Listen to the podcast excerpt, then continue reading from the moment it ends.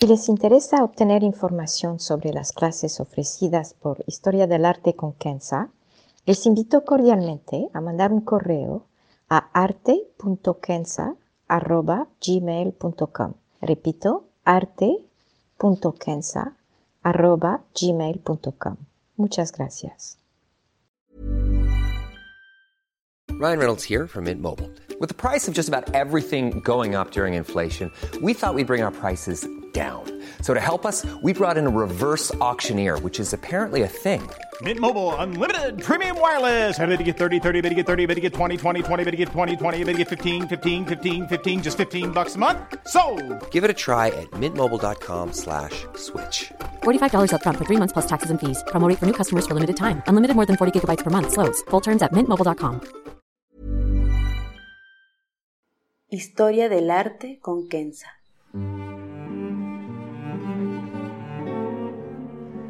Una serie sobre el arte a través de la historia y las culturas. Se presentarán obras que trascienden el tiempo por su belleza y por lo que nos cuenta. Obras que encienden el asombro. Buenos días, me da gusto estar de regreso con ustedes.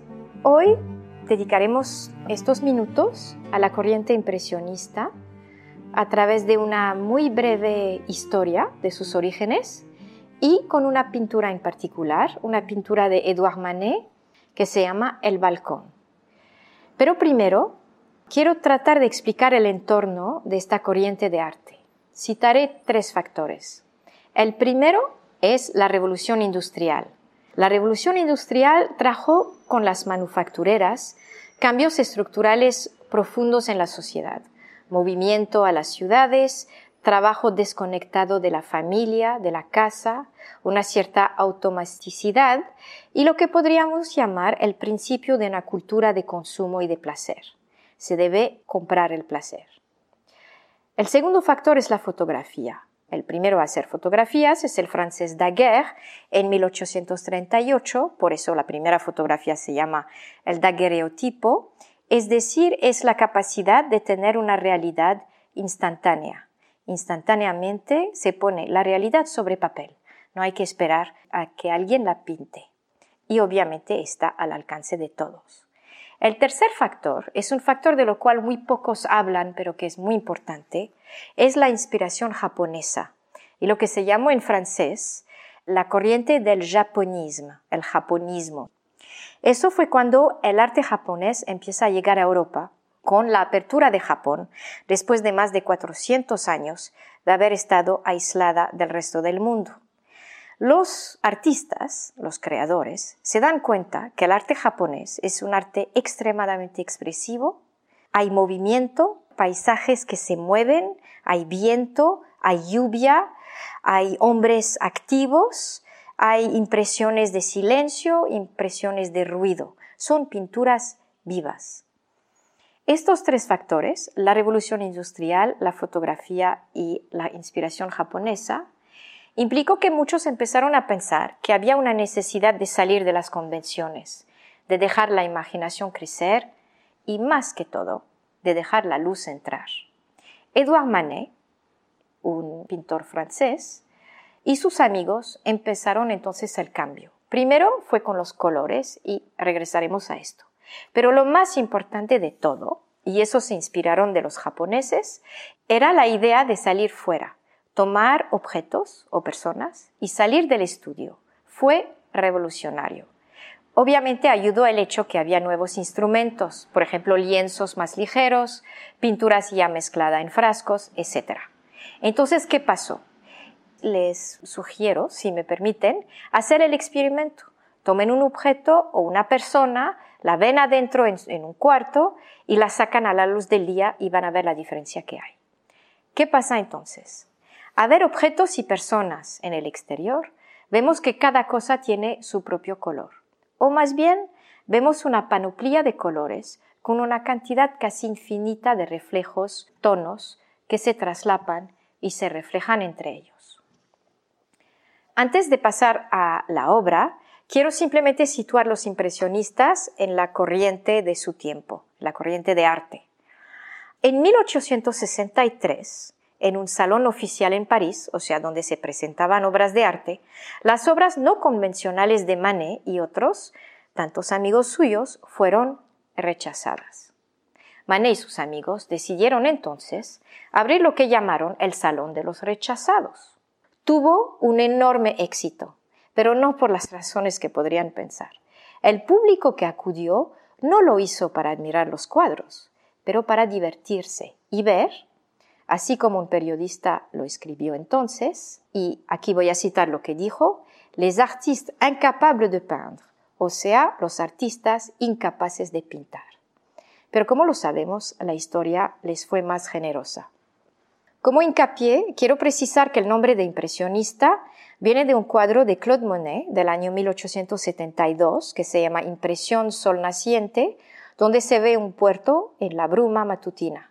En su momento, un crítico del arte escribió, estos supuestos artistas, estos impresionistas, toman un lienzo, pintura y un pincel, derraman colores al azar y los firman. Así pensaban. Ahora entramos a esta pintura. El balcón de Edouard Manet de 1868-69 que se puede ver en el Musée d'Orsay en París. Para empezar, quiero enfatizar que este cuadro no es ni el más famoso ni el más estimulante de los cuadros impresionistas, pero es uno de los más importantes en marcar la pauta para esta corriente y empezar un cambio revolucionario del arte de la visión del artista, con efectos sobre artistas como Picasso, Dali, Diego Rivera, Modigliani y hasta Magritte, que pintó una alegoría de esta misma obra.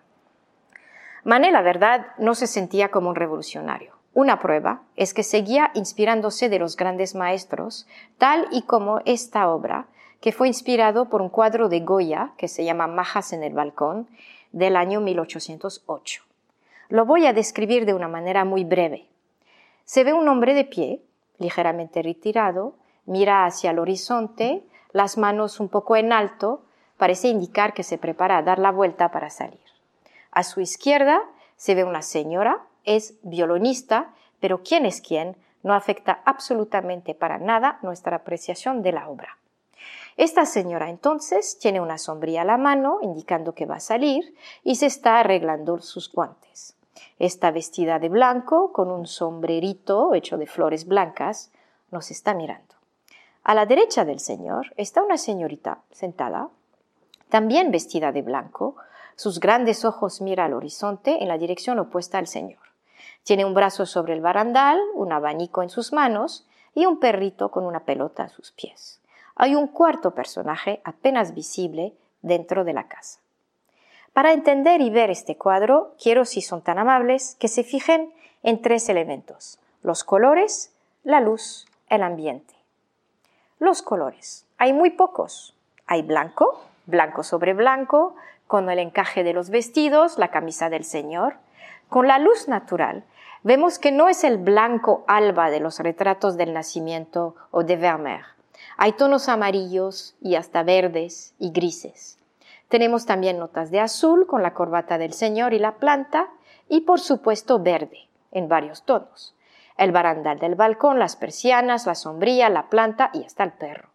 Este uso del verde fue severamente criticado en su tiempo y un crítico del arte dijo que el artista era excéntrico, que es una dura crítica dado los mores de la época, y de tener muy mal gusto. La luz. Es luz natural. Para entender lo excepcional del cuadro para la época, hay que entender que la luz como tal jamás se ve en un cuadro o en la realidad. Lo que vemos es el efecto de la luz sobre lo que nos rodea. Y es justamente lo que Mano logró representar. Se ha hablado mucho de la nariz de la señora con la sombría. De hecho, se ve casi plana, lejos de los retratos de las señoras de Botticelli. Pero de hecho, así vemos una nariz de frente. Percibimos su volumen por la sombra que crea, al menos obviamente que la persona esté de perfil. Las caras de los tres personajes, de hecho, se ven un poco planos, pero si se fijan en la luz natural, así se ven. El ambiente. A primera vista, el cuadro parece una naturaleza muerta. Personas fijas, una planta, cada cosa en su lugar, como un cuadro sin vida. Casi como un escenario de teatro antes del principio de una función. Lo que llama la atención y da tal efecto es lo que se ha llamado el efecto de profundidad. No se ha usado técnicas de perspectivas con puntos y líneas como un cuadro de Da Vinci, por ejemplo. No se ha usado efectos de chiaro-oscuro, de luz y sombra, o colores para representar el espacio. Manet usó los efectos naturales de la luz para dar el efecto de profundidad. La luz se desvanece en oscuridad en la medida en que nuestras miradas van del exterior al interior de la casa, tal y como es en la realidad. Para concluir, bueno, primero espero que no se aburrieron con estas explicaciones un tanto técnicas, pero tienen que entender que el movimiento impresionista era, para mí, justamente más un experimento técnico que un afán de transmitir emociones o mensajes. De hecho, no hay ninguna historia que contar. Como diríamos en inglés, it's a pretty picture. Pero para entender la evolución del arte moderno, para apreciar a Matisse o Picasso o Dalí, hay que entender de dónde vienen sus técnicas y su manera de representar su entorno. El impresionismo abrió la puerta para la imaginación y logró que el artista occidental, por lo menos, saliera de los candados de lo convencional. Muchísimas gracias.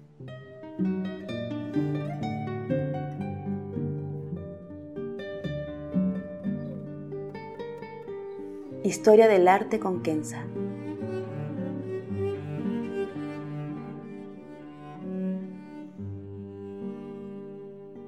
Si quieren hacer algún comentario o proponer una obra, pueden mandar un mail a kenza.saadi.gmail.com.